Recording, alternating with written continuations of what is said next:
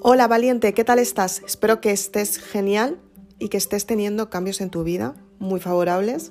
Es importante que seas consciente que gestionar tus emociones te ayudan a resolver esas dudas que tienes normalmente y a gestionarlas.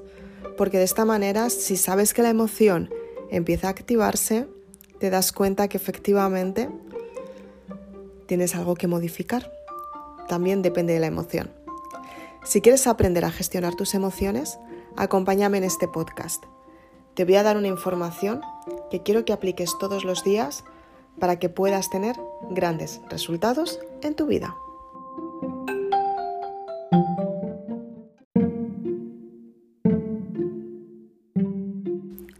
¿Cómo puedes gestionar las emociones en los momentos de cambios? Es importante que sepas gestionarlas porque de esta manera te vas a dar cuenta que decides mucho mejor, decides desde donde tú quieres conseguir algo nuevo y decides desde tu propia decisión. Y es que muchas personas saben decidir y tomar acción para tener resultados nuevos en su vida, pero hay otro tipo de personas que les cuesta más decidir y es completamente normal. Al fin y al cabo, cuando tienes que decidir algo nuevo en tu vida, lo que estás haciendo es que estás siendo consciente que hay algo que quieres cambiar, algo que vas a modificar y con ese algo diferente vas a tener un resultado aún mayor. Entonces es importante que sepas decidir y más importante todavía es que sepas desde dónde decides. Muy importante. Para gestionar las emociones tienes que entender que las emociones están ahí. Hay cinco emociones básicas. La alegría, todos sabemos cómo respondemos ante una alegría. Depende, porque hay personas que me he dado cuenta que tienen la alegría arraigada a tristeza. Y muchas veces les apetece muchísimo hacer algo, pero se sienten tristes, porque el arraigo es a la tristeza. Entonces, ¿Cómo puedes experimentar la alegría? Pues la alegría es sentirte bien, estar contenta, estar con ganas de conseguir resultados nuevos, de conseguir éxitos, de vivir experiencias completamente nuevas. La risa forma parte de la alegría y la sonrisa. Es como nos ponemos cuando estamos contentos, nos sonreímos más. Otra emoción básica es el asco. Gracias al asco, tú te das cuenta si te puedes comer una comida si está en buen o en mal estado. Y desde ahí te la comerías o no. O también puedes seleccionar si puedes comerte una comida si te gusta o no. El asco hacia las personas te produce distancia. Cuando una persona te da asco, no quieres acercarte a ella. Quieres mantenerte en la distancia. Y no todo el mundo lo sabe. A mí cuando me lo explicaron me di cuenta que me preguntaron, ¿tú a, ti te das con las personas? Y yo dije, pues soy maquilladora, no, trabajo con muchos tipos de personas muy diferentes y demás. Y me lo explicaron. Y me dijeron, ¿nunca te ha pasado que ha habido una persona que la prefieres más bien lejos de tu vida? y yo dije, sí, pues a lo mejor que dice, pero has analizado qué es lo que te hace sentir y yo dije, no, a lo mejor simplemente que no, no sé, no, no tengo esa sensación de quererme acercar a ella o compartir con ella o estar con ella o y demás. Y me dijeron, eso es asco. Cuando una persona te da asco, te distancias. Así que posiblemente, si tú piensas o pensabas como yo, que las personas no te daban mucho asco y tal, ahora vas a empezar a pensar y vas a decir, wow, sí, ahí hay alguna persona que no quiero acercarme a ella y es por eso, porque te da asco. Otra emoción básica es la alegría, o sea, es la sorpresa. La sorpresa te puede si te preparan una sorpresa, pues por ejemplo, una fiesta sorpresa, te puede proporcionar alegría y te sientes contenta o te puede dejar en shock. No cuentas con esa sorpresa. O puede no gustarte tanto. No te gusta la sorpresa. Otra, es importante, otra forma de, de ver la sorpresa cuando te dan una noticia y te sorprendes. Puede ser una noticia positiva, wow, me ha tocado la lotería, y tú dices, wow, qué bien. O puede ser una sorpresa negativa, que puede ser un periodo de duelo también. Otra emoción básica muy importante es la tristeza. todos eh, experimentamos la tristeza y sabemos que es un proceso de espera. Es una época en la que tienes que profundizar en ti para llevarla a cabo. Y, y es un proceso en el que tú tienes que llorar, efectivamente, pero tampoco es bueno que te quedes siempre en lo mismo. Tú tienes que darte cuenta que ese llanto está ahí durante un tiempo y que ese tiempo te vas a dar cuenta que tienes que aprender y después de aprender te vas a dar cuenta que después de llorar, después de soltar, te vas a sentir mucho mejor. Entonces tienes que darte cuenta que la tristeza, el máximo grado, es la, es la depresión. Es cuando te metes en un bucle de tristeza muy grande y no tienes planes para salir. No cuentas con salir. Piensas que te vas a quedar ahí todo el tiempo. En ese momento tienes que darte cuenta que cuando estás viviendo un periodo de duelo, ese periodo va a pasar. ¿Es doloroso? Sí, es duro también. ¿Vas a echar mucho de menos? También. ¿Vas a llorar mucho? También. Pero exactamente igual que todos los ciclos, esos ciclos también finalizan. Y tienes que sentirte muy bien. Porque estás viviendo un proceso en el que no está todo bien, pero tú estás viviendo un proceso que es el que toca. No tienes que sentirte mal porque estés llorando, sino es un proceso que estás viviendo porque es el que toca. Y llegará la alegría de nuevo, pero tienes que pasar ese proceso. Después está el miedo. El miedo nos mantiene alerta y hablo muchas veces del miedo en los podcasts, en el blog, en la saga Maribélula, porque creo que el miedo, o sea, todas las emociones son súper importantes, pero yo creo que el miedo frena mucho a las personas porque no lo saben gestionar y tampoco les han enseñado. Gracias al miedo estamos vivos. El miedo es muy importante porque tú cuando ves un semáforo en rojo no cruzas por miedo a que te pille un coche. Entonces estás viva por eso. Si vieras todos los semáforos en rojo y cruzaras, en algún momento, pues claro, te pillaría un coche, ¿no? Pero el miedo te dice, wow, ahora mismo no puedes cruzar. Ten cuidado que vienen coches. Y tú te mantienes alerta. Pero el miedo también, cuando quieres vivir una experiencia, te protege y te dice no vivas esta experiencia porque no va a ser bueno, no va a ser favorable. Pero es que encima el miedo te protege en cosas tan pequeñas que luego en realidad marcan tanto tu vida a la hora de la verdad. Si fuéramos conscientes de la cantidad de veces que no hemos hecho cosas por miedo,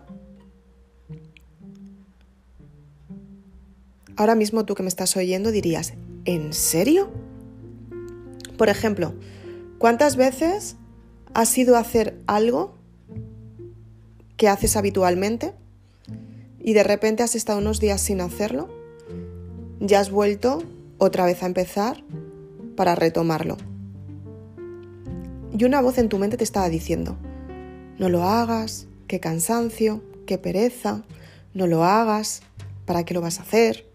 No lo hagas, ten cuidado, no lo hagas, y si te pasa algo haciéndolo, y si de repente sucede algo, esa voz es el miedo. Y el miedo es una resistencia. Te está protegiendo en algo que estás acostumbrado a hacer. Piénsalo.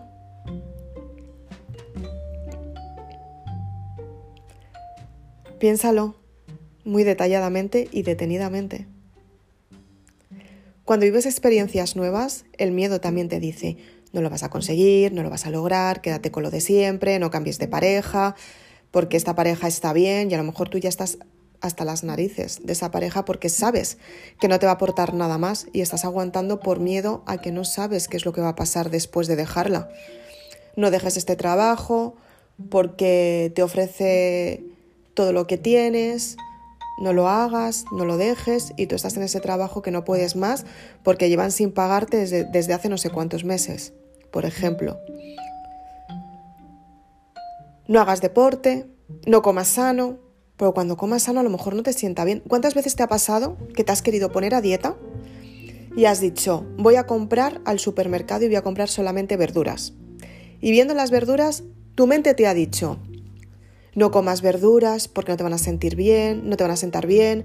Para llevarte un tupper al trabajo, por ejemplo, es mucho más fácil que te hagas pasta con salsa carbonara y en el fondo es mucho más dinámico, puedes tener comida para bastante tiempo y puedes estar toda la semana comiendo pasta. Yo no te digo que no comas pasta, pero la pasta tiene harinas y las harinas son hidratos de carbono y los hidratos de carbono si no los quemas se convierten en azúcar, en sangre. Y si se convierten en azúcar en sangre te va a dar subidón de azúcar. Por eso los deportistas comen hidratos de carbono antes de un partido. Pero si te fijas, no se comen un plato enorme, se comen un poquito. ¿Por qué? Porque lo tienen que quemar y les da energía.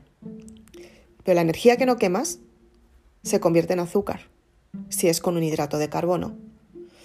Entonces, tú tienes que darte cuenta que es mucho más saludable y mucho más ligero y te aporta mucha más energía la verdura. Muchísima más. Por ejemplo, un puré de verduras.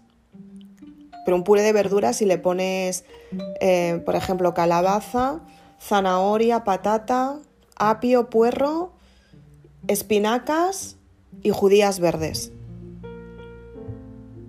Súper sano. Súper sano. Incluso le puedes añadir un puñadito de legumbres. Sanísimo. Súper sano. Y luego acompañarlo con lo que tú comas. Pues por ejemplo, yo qué sé, eh, tofu, carne vegetal, eh, carne animal, un huevo. Y luego entre horas comer fruta, por ejemplo. Pero ¿cuántas veces, sabiendo que es una comida sana, tu mente te ha dicho, no, no lo hagas porque a lo mejor tanta verdura es que tanto, es que tanto, es que tanto? Y a lo mejor es lo que necesitas comer, ¿eh? Entonces tienes que darte cuenta que el miedo lo que está haciendo es protegerte y cuando analizas y estudias muy bien el miedo te vas a dar cuenta la cantidad de veces que te protege y tú sin saberlo has descartado oportunidades en tu vida porque no sabías que el miedo te estaba protegiendo. Lo tienes que analizar. Cuando analizas tus emociones, lo que haces es darte cuenta qué es lo que estás viviendo en tu vida, qué es lo que estás seleccionando, qué es lo que estás atrayendo hacia ti. Y te empiezas a dar cuenta que si gestionas las emociones, o sea, cuando dices, esto es miedo, esto es sorpresa, esto es alegría, esto es tristeza. Ojo, la tristeza muchas veces cuando estás muy cansada puede que te sientas triste. Pero no, o sea, es cansancio, no es tristeza. Duermes y al día siguiente estás completamente renovada. Te lo digo porque a mí eso me pasa a veces. Y creo que estoy triste y digo, jolín, pero si es que no me ha pasado nada. Y resulta que es que estoy cansada. Te lo digo para que lo analices bien. Es muy importante que seas consciente de cómo funcionan tus emociones, para que de esta manera, cada vez que aparezcan, sepas si las tienes que gestionar y decir, no, este es el miedo, me está protegiendo, no es para tanto, tengo que hacerlo, o si en realidad te está protegiendo porque estás corriendo un peligro. Si, por ejemplo, estás muy contenta y estás en un proceso de euforia, que también nos pasa, lo que tienes que hacer es darte cuenta que en el proceso de euforia lo que vas a hacer es, pues por ejemplo, si acabas de cobrar te vas a gastar todo el dinero. Sin más. Entonces, muchas veces tienes que mirar desde la neutralidad y decir qué es lo que necesito. ¿Qué es lo que necesito comprar? ¿Qué es lo que necesito? ¿Qué es lo que no necesito? ¿Cuánto dinero voy a guardar? Por ejemplo, tienes que analizar muy bien las emociones para que de esta manera tú seas consciente que las decisiones que estás tomando las estás tomando desde el equilibrio y desde el razonamiento, no desde la emoción. Porque si eliges desde la emoción con el tiempo vas a decir, jolines, si es que en qué estaba pensando. Si lo eliges desde el razonamiento te vas a dar cuenta que has gestionado tus emociones, te vas a dar cuenta hacia dónde te diriges y si por ejemplo las circunstancias cambian, fallan, te equivocas, em, decides cambiar tú o las circunstancias se dan, te das cuenta que lo has elegido tú porque has entendido el proceso que vas a llevar a cabo. Y entiendes que es el proceso que es el que toca. Si eliges desde la emoción, no hay un proceso que llevar a cabo. Cuando baje la emoción te vas a quedar perdida y vas a decir en qué estaba pensando, qué es lo que ha pasado aquí. Por eso es importante que gestiones las emociones y que utilices este podcast para escucharlo muy bien y te des cuenta cómo puedes gestionar las emociones para que de esta manera puedas tener grandes resultados en tu vida. Si quieres más información, te recomiendo que te leas la saga Maribélula. Hablo mucho de las emociones y hablo mucho de cómo gestionarlas, porque las emociones no solamente te alteran en tu vida, que te pueden alterar un montón, sino que las emociones también alteran a, tus órganos, porque si te fijas, sabemos que el cerebro mantiene todo, todo el cuerpo, pero también lo mantienen las emociones. Entonces, si tú, por ejemplo, estás en un grado alto de alegría, efectivamente el corazón va a estar contento, lleno de alegría, ¿no? Ya lo dice la canción. Pero si, por ejemplo, estás en un proceso de miedo, van a somatizar muchos órganos, pero los más afectados van a ser los riñones. Entonces tienes que ver muy bien qué órganos estás mandando una energía o estás creando una energía negativa. ¿Qué órganos estás cargando de energía y de qué energía? Es a lo que me refiero.